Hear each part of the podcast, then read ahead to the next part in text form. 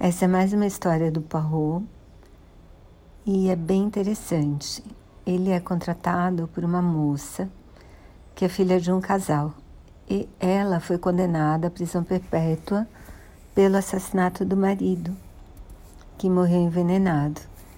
E a filha recebeu uma carta da mãe dizendo que ela não era assassina e só havia cinco suspeitos além dela. Então, e o crime aconteceu 16 anos antes. O Poirot vai atrás de, das pessoas que defenderam a mulher, do policial que investigou o caso e depois das cinco testemunhas. E no final, claro que ele descobre a história, a, a, descobre a verdade. E na verdade é um dos livros em que a Agatha Christie mais dá dicas sobre sobre a verdade do final. Eu achei bem legal. Espero que vocês gostem.